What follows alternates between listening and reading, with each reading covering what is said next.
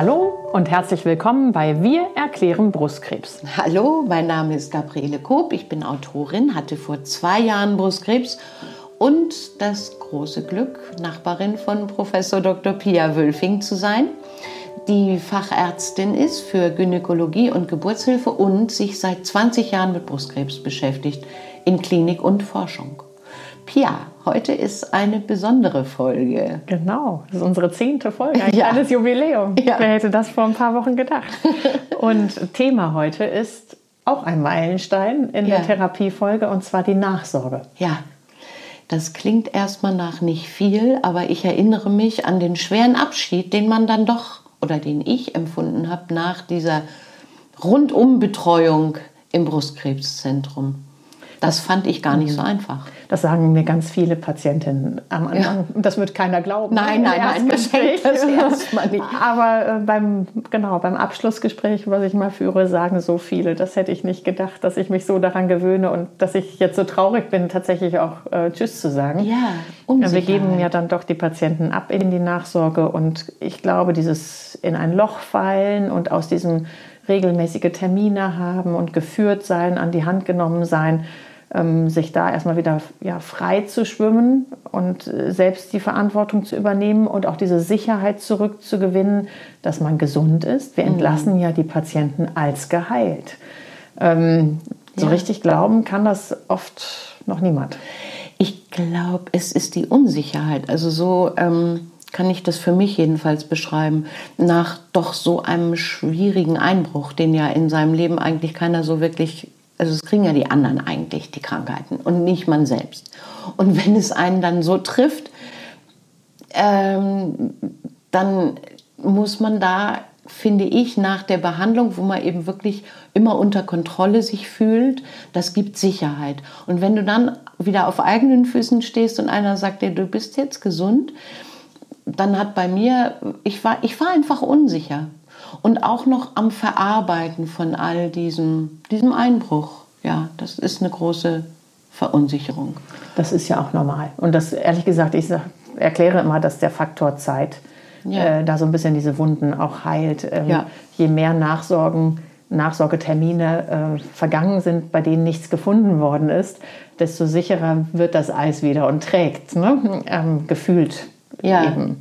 eine Freundin von mir kauft sich nach jedem solchen Nachsorgetermin irgendwie ein schickes neues Kleid zur Belohnung, zur Belohnung ja. dass sie die Angst überwunden hat und trotzdem hingegangen ist. Also ich meine, sie würde das, glaube ich, nie verpassen. Aber einfach, es ist wieder Arbeit an sich selbst, ähm, die Angst zu überwinden, hinzugehen und dann befreit rauszugehen. Ich glaube, in den Nächten davor schläft keine Patientin gut. Ne? Nicht wirklich. Hm, nee. nee.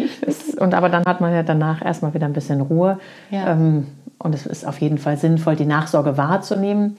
Ähm, denn Sinn und Zweck ist ja, wenn ein Rezidiv, also ein Rückfall in der Brust oder in der Achselhülle auftritt, diesen möglichst früh zu erkennen.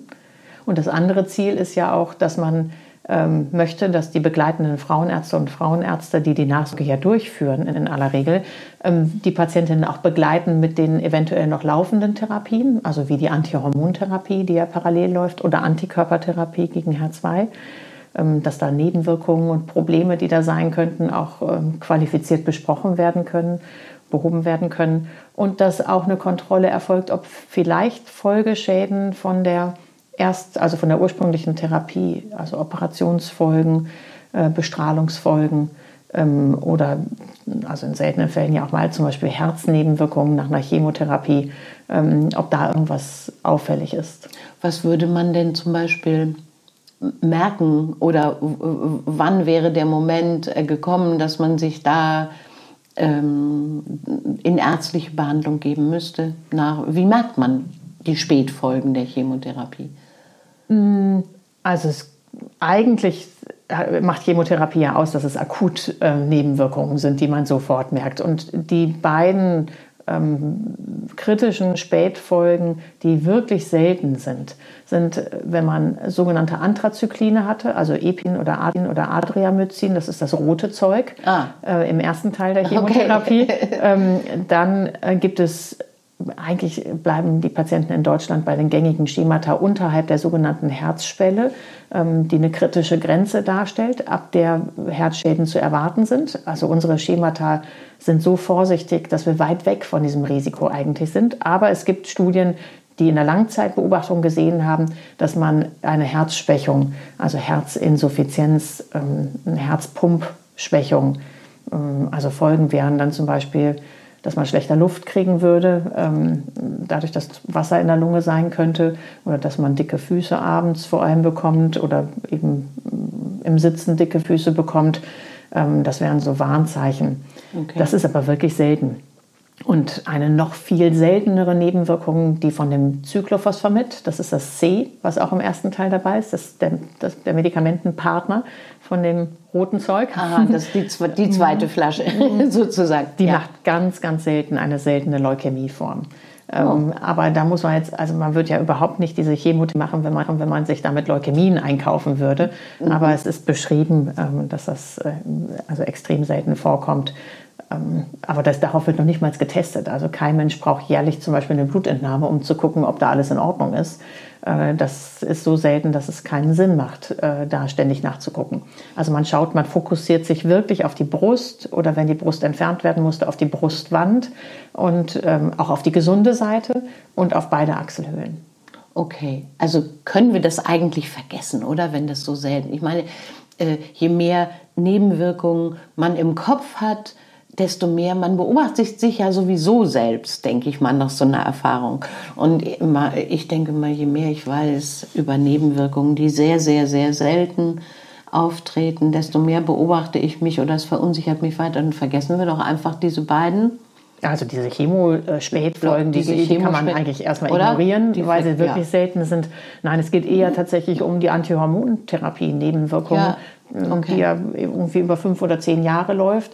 Und die haben wir ja besprochen in unserer Folge ja. über Antihormontherapie, also diese Wechseljahrsbeschwerden. Da hilft manchmal schon, dass man an die Hand genommen wird und nochmal diese vorgeschlagenen Präparate wechselt oder Gruppenwechsel oder eben Tipps, was kann man noch tun. Es gibt ja nun auch Substanzen, also Cremes und Zäpfchen, die man zum Beispiel gegen eine trockene Scheide verwenden kann oder mhm. gegen Schlafstörungen auch was tun kann, äh, jenseits von äh, Schlaf-Apps und äh, Meditation oder was auch immer man jetzt noch irgendwie selbst auf die Beine stellen könnte. Ähm, die Gynäkologen betreuen ja nun viele Brustkrebspatienten und sollten da eigentlich in der Regel sehr, sehr erfahren sein, äh, okay. äh, was, was gut funktioniert. Also da kann man sich für die Nebenwirkungen natürlich Unterstützung holen und zum eigenen auf die Füße kommen, also so wieder Fuß Tritt, Tritt fassen, sagt man, glaube ich, im, im Alltagsleben. Ich finde, dazu hilft einfach auch, wenn man noch berufstätig ist, ähm, wirklich sich auch wieder was zuzumuten. Mhm. Also raus aus der Schonhaltung, ähm, rein ins wirkliche Leben.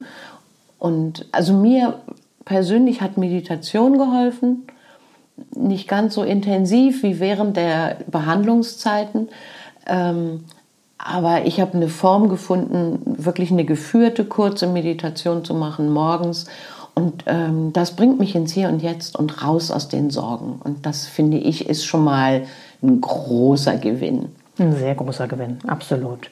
Und dann ergänzend dazu empfehlen wir wie immer ähm, Bewegung und Sport als Eigenverantwortung. Ist es, ich hätte In keiner Folge darf das fehlen. Nein. Und äh, eine gesunde Ernährung und äh, wenn es erforderlich ist, eben eine Gewichtsreduktion. Ne? Ja, das ist auch so ein Thema. Also ich habe mich nach dem Ganzen, ich habe abgenommen während der Stresszeit, äh, also mehr aus Stress, als das war jetzt keine Nebenfolge, glaube ich, der Medikamente in der Chemo.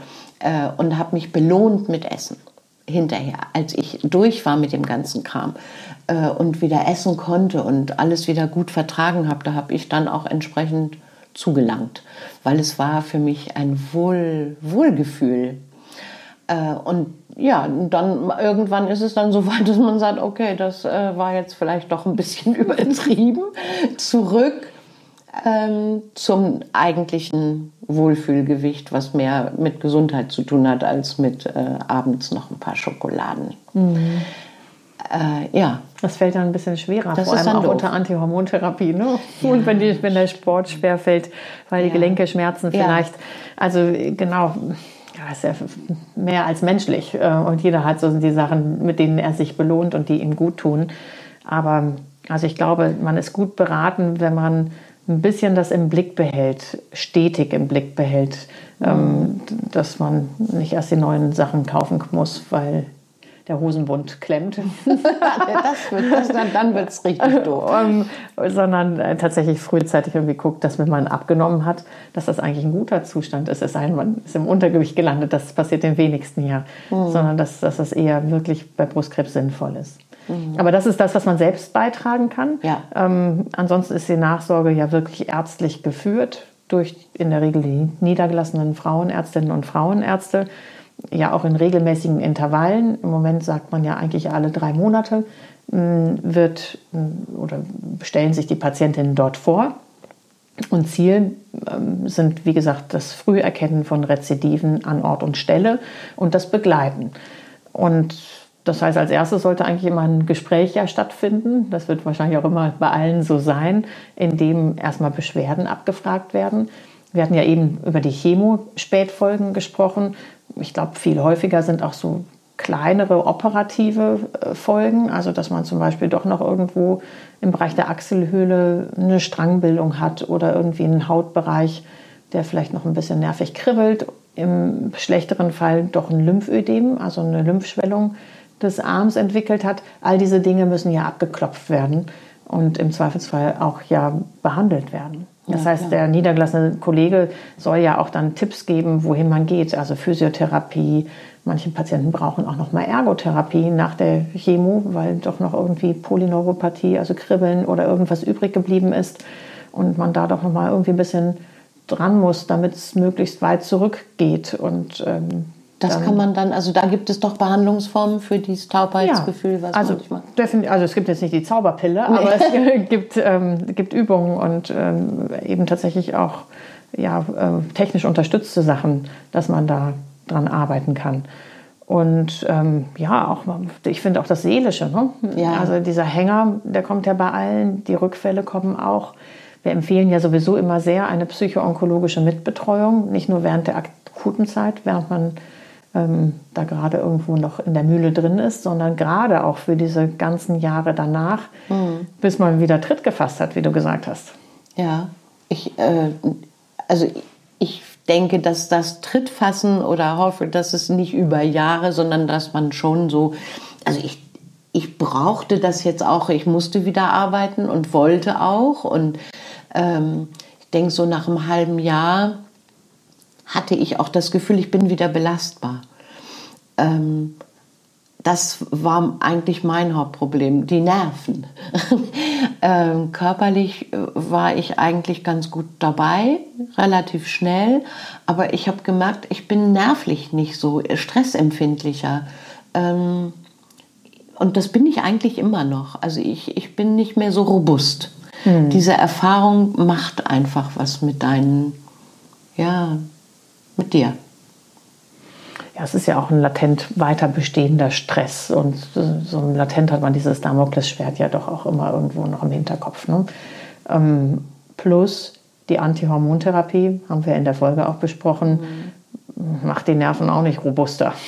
Ah, okay. also ja. diese Gemütsschwankungen und all dieses äh, gehört mhm. ja auch in mhm. diesen Komplex mit rein. Mhm. Und ähm, ich finde, das ist in jeder Hinsicht gut erklärbar und äh, von uns ja auch ein bisschen mitgemacht.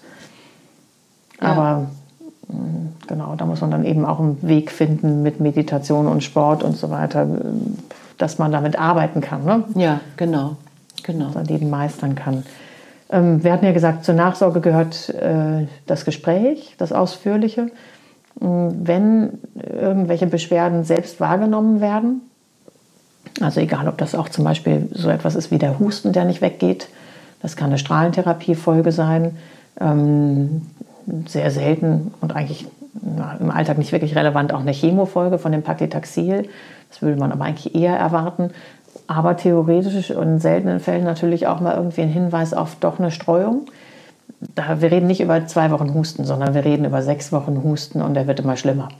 Ähm, und oft sind es harmlose andere Erklärungen, aber wenn so etwas ist, ist es natürlich wichtig, dass es berichtet wird. Und, ähm, oder auch Rückenschmerzen ähm, können natürlich auch immer mit, mit anderen Sachen zu tun haben. Aber wenn an einer Stelle, die man vor Diagnose nicht kannte, als Schmerzpunkt irgendwie immer wieder Schmerzen sind, die nicht besser werden, sondern eher schlechter werden über einen längeren Zeitraum, dann sagt das bitte unbedingt eurem nachbetreuenden Arzt oder eurer nachbetreuenden Ärztin.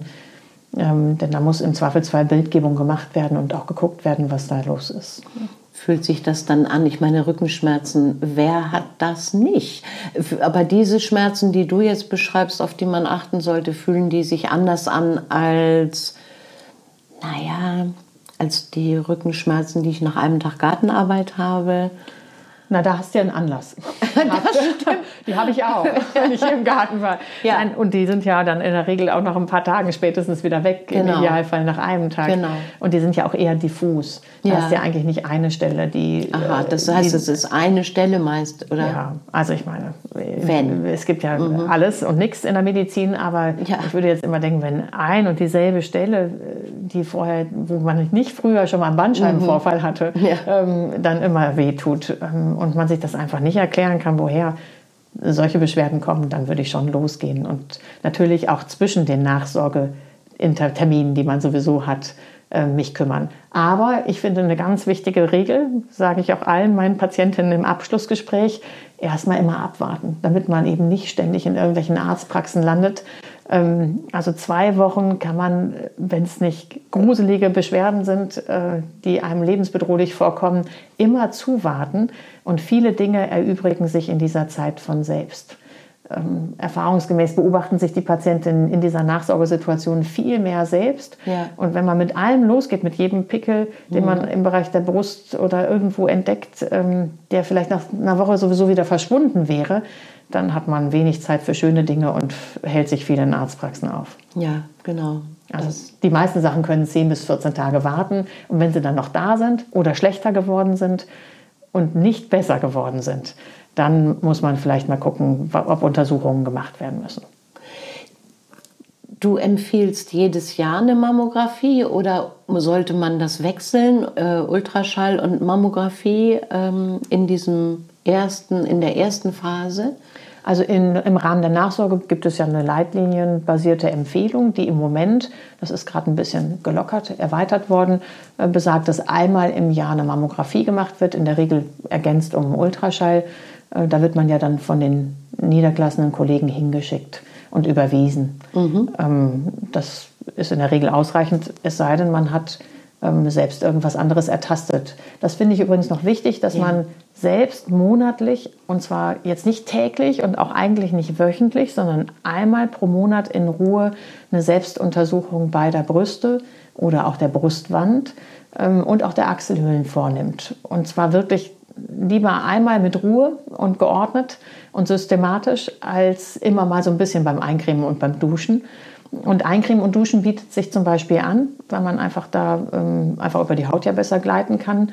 Ähm, und äh, vor allem im Stehen die oberen Bereiche der Brust, wo ja auch die meisten Brustkrebsfälle sitzen, ähm, untersuchen kann. Zusätzlich sollte man aber auch noch mal einmal in Rückenlage die Brüste untersuchen, weil man da besser in die Tiefe der Brust kommt, gerade bei größeren Brüsten.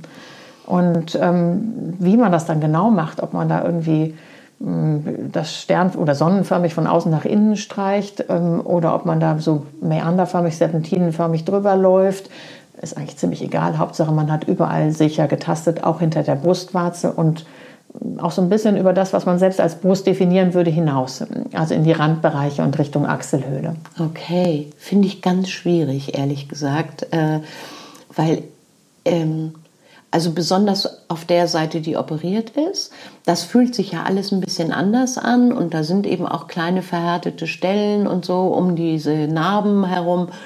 Und da kriege ich sofort Panik, wenn ich mich da selber.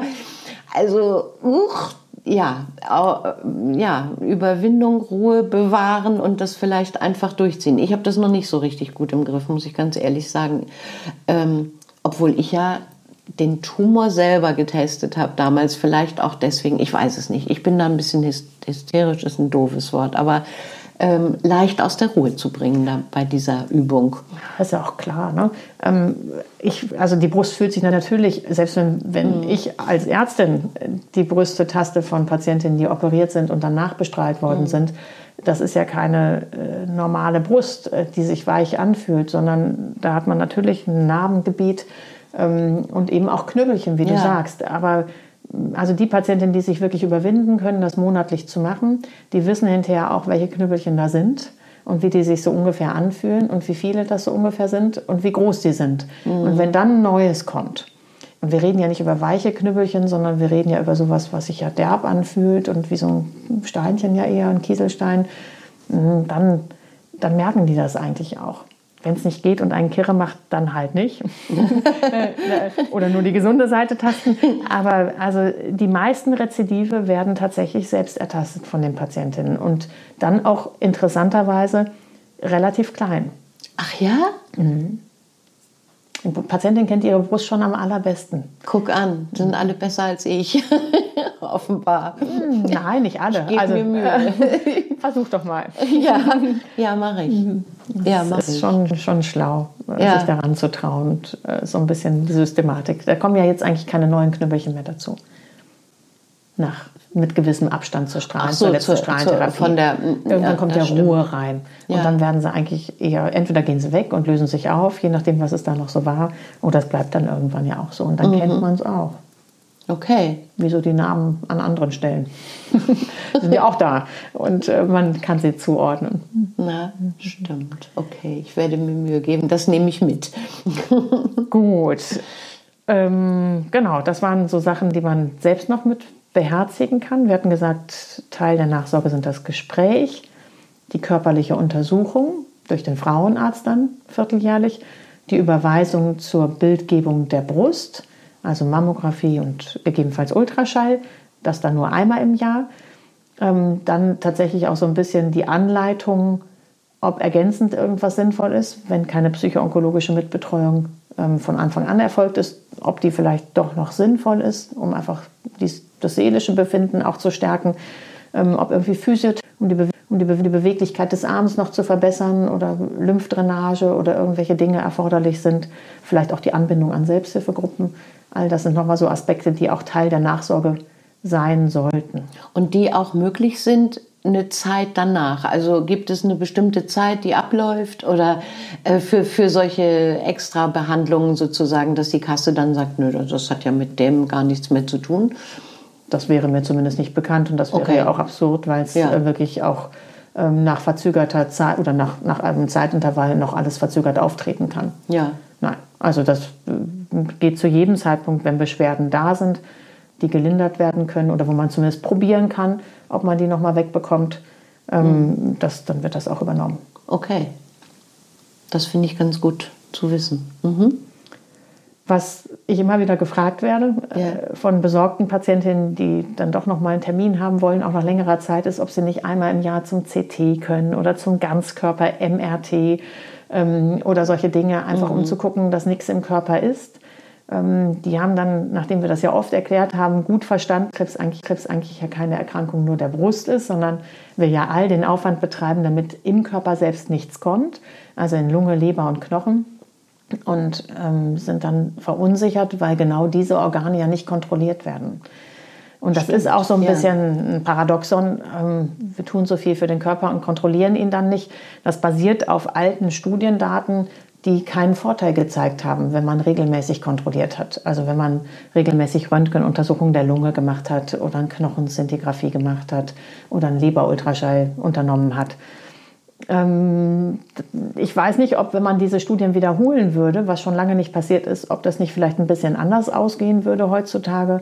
Mhm. Aber wir haben eben keine Daten und Therapieempfehlungen und Leitlinien werden eben immer anhand von Studiendaten gemacht. Und ähm, es ist eben definitiv nicht bewiesen, äh, dass das einen Vorteil bringt, sodass ich da dann wirklich immer empfehle, auf sich selbst zu hören. Und wenn diese Beschwerden, die wir eben schon so angesprochen haben, langanhaltender Husten, neu aufgetretene, immer stärker werdende oder zumindest nicht wieder besser werdende Knochenschmerzen ohne anderen Anlass ähm, oder Schwindel, Kopfschmerzen, morgendliche Übelkeit, irgendwas, was über einen langen Zeitraum über ein, zwei, drei Wochen auf gar keinen Fall besser wird.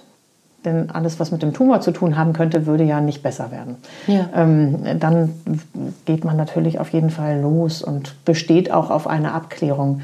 Aber eben blind zu gucken, das bespreche ich manchmal mit ängstlichen Patientinnen, die wirklich ein, ein hohes Risiko hatten. Mhm. Ähm, ursprünglich. Dann ist das auch nichts, was man so machen sollte oder muss, aber ähm, was zumindest manchmal am Anfang erstmal helfen kann, wieder ein bisschen Sicherheit zurückzuerlangen. Aber dann muss das Risiko tatsächlich sehr groß gewesen sein. Das ist erstaunlich eigentlich, oder? Weil ähm, diese, diese Verfahren doch eine Früherkennung unterstützen würden. Also wenn das Risiko einigermaßen, also, oder? Ja, aber sie haben natürlich Sind die zum so Teil belastend? eine Strahlenbelastung. Ah, ja. Genau. Okay. Ähm, und ehrlich gesagt, die Patientin belastet es zum Teil auch. Also ja. ich habe auch Patientinnen, die sind ganz froh, dass ich sie nicht schicke, ähm, weil sie sagen, oh nein, auch nicht schon wieder Untersuchungen. Also es ist ja nicht bei allen so, dass äh, jeder gerne zu diesen Untersuchungen hingeht und die, also die Strahlenbelastung ist definitiv gegeben. Mhm. Mm, es ist natürlich auch ein Kostenfaktor bei mhm. der Anzahl der neu erkrankten Patientinnen. Und wenn tatsächlich kein Mehrwert, also auch kein medizinischer Mehrwert gefunden wird und nicht nachgewiesen werden kann, dann gibt es in der Regel keine Kostenerstattung. Ja, okay. Und es ist natürlich auch Stress. Das ist es auf jeden Fall. Also da reichen eigentlich die normalen Nach Nachsorgeuntersuchungen schon aus, finde ich. Also finde ich. Gut, aber. Mh. Blutentnahmen wird ja immer noch gefragt, ne? Tumormarker ja, oder überhaupt äh, Blutentnahmen. Tumormarker ist auch noch ein Punkt, ja. Auch da gilt ja das Leitlinie eigentlich nicht machen. Ähm, ja. Jetzt gibt es natürlich durchaus Brustzentren, die das am Anfang immer mitbestimmen. Hm. Ich handhabe das dann tatsächlich so, aber das ist jetzt auch nicht 100% leitlinienkonform, hm. sondern so ein bisschen differenziert. Wenn bei Patientinnen der Tumormarker vor OP ähm, oder auch unter der Chemo stark angestiegen war und auffällig war, dann empfehle ich durchaus auch, dass man ihn im Verlauf nochmal kontrolliert und einfach mal guckt, ob er wieder runtergegangen ist und äh, ob er was anzeigt. Aber Tumormarker sind so eine Sache für sich. Es gibt Patientinnen, da funktionieren die exzellent, das sind aber wenige. Aha. Und das heißt, wir verwenden ihn eigentlich auch nur in der gestreuten und fortgeschrittenen Situation. Äh, wo auch nicht jede Patientin einen funktionierenden Tumormarker hat. Das ist was so ein bisschen, heißt nicht funktionieren? Also funktionierend heißt, dass das, was man im Blut dann am Tumormarker sieht, da kriegt man ja einen Wert, der entweder im Normbereich ist, also niedrig, normal ist, oder über einen Grenzwert, der festgelegt ist für jeden dieser Marker, hinausgegangen oder angestiegen ist. Und es gibt Patientinnen in der fortgeschrittenen Situation, ähm, da kann man das Wachstum der Metastasen an dem Tumormarker sehen. Das heißt, man muss gar nicht mhm. CTs ständig machen, sondern man kann durch Blutentnahmen dann rausfinden, ob der größer geworden ist oder ob die Metastasen größer geworden sind oder ob sie sogar kleiner geworden sind. Da erspart man mithilfe dieses ähm, im Blut kontrollierbaren Tumormarkers manche Untersuchungen. Aber ähm, es gibt genauso Patientinnen, da zeigt der Tumormarker nichts an und trotzdem haben die viele Metastasen und die haben einen normalen Tumormarker. Ah, also das okay. heißt, also der funktioniert nicht für jeden irgendwie. Tumor. Aha. Genau, der funktioniert einfach nicht bei jeder Patientin. Okay. Und deswegen gut, macht das in der Breite eben auch keinen Sinn bei Brustkrebs. Das ja. ist bei Prostatakarzinom zum Beispiel ganz anders. Ah ja? Ich, äh, mein Mann ist ja Urologe. Ne? Ich, ich als Urologenfrau weiß, beim Prostatakarzinom ist das ganz anders. Da zeigt der, das PSA, das ist deren mhm. Tumormarker, das prostataspezifische Antigen, ist sehr genau und ähm, funktioniert sehr gut. Und jemand, der ein normales PSA hat, jetzt mal einen Exkurs zu den Männern, Männern ja. kann quasi wohl keinen Prostatakrebs haben. Ah ja, okay. Da haben wir einen Nachteil für Frauen. Da haben wir einen Nachteil. Mhm. Aber wir haben so viele Vorteile, das können wir verkraften. okay, ähm, das war jetzt auch, na, okay. Ähm, gut. Die Nachsorge hört die irgendwann auf? Ja, das ist ehrlich gesagt gar nicht so ganz genau geklärt oder festgelegt. Früher hat man immer gesagt fünf Jahre und dann ist Schluss. Ähm, wir haben aber gelernt, dass ähm, tatsächlich gerade also die harmlosen, harmloseren Tumoren, also die hormonempfindlichen äh, Krebse zum Beispiel, auch nach ganz langen Jahren nochmal wiederkommen können. Also nach 15 Jahren, nach 20 Jahren, ähm, sodass eigentlich die Nachsorge gar nicht aufhört. Also ich, diese jährlichen Intervalle sind auf jeden Fall weiter sinnvoll. Okay. Und also so eine Nachbeobachtung über zehn Jahre und länger macht Sinn. Okay. Auch da ein langer Zeitraum. Ja, aber eben sinnhaft. Ja. Ich meine, irgendwann geht es ja fließend über in Vorsorge. Ne? Eben. Äh, ich wann auch. nennst du es nicht mehr Nachsorge, sondern Vorsorge? Ja. ja. Und in der Regel sind ja die Patientinnen auch total compliant, sagen wir ja, ja. Äh, und stunzen dann hinterher nicht mit ihrer Vorsorge. Nee. Also dass man es ja auch tatsächlich als Vorsorge der gesunden Seite und auch der, des restlichen gynäkologischen Vorsorgekomplexes genau. mit definieren kann. Die Aufregung ist bei der Vorsorge, glaube ich, auch, wenn man es noch nicht gehabt hat, äh, relativ groß für viele. Ja, für einige so zumindest vielleicht. Mhm. Ja, mhm. so ist immer, ja. Immerhin gehen die meisten Frauen hin. Das ist ja, ja schon mal was Gutes. Ja, ist das so? Auch das, ja. Also ich, ich kenne die aktuellen Zahlen nicht, aber ich meine, dass so etwa 60 Prozent der Frauen regelmäßig zur Vorsorge gehen. Da dachte ich erst, ist schlecht, aber auch da ein Blick zu den Männern, wir sind viel besser. die Frauen gehen viel, viel regelmäßiger. Also geht ein viel kleinerer Anteil der Männer ähm, überhaupt mal freiwillig zur Vorsorge. Okay. Also da können wir ja einfach den betroffenen Patientinnen, ja. euch lieben Hörerinnen mitgeben, schickt eure Männer auch zur Vorsorge. das ist wichtig. Ja, wenn sie sich schicken lassen. Ja. Okay, kann man zumindest Kann man zumindest ja, ja als Nebenschauplatz mal hier mitgeben. Ja, klar. Genau, also jetzt, jetzt schweifen wir zu sehr ab, Das Thema Nachsorge können wir abschließen, glaube ich. Äh, die wichtigsten Dinge haben wir erwähnt. Ja. Und ähm, ja, ich würde sagen, lasst es euch gut gehen, liebe Hörerinnen und interessierte Hörer. Ähm, und bis zur nächsten Woche. Bis zur nächsten Woche am Küchentisch bei Pia. Tschüss. Tschüss. Liebe Hörerinnen und Hörer, alle unsere Podcasts und noch viele weitere Informationen und Erklärvideos zum Thema Brustkrebs gibt es auf unserer Homepage pink-brustkrebs.de. Alles Gute!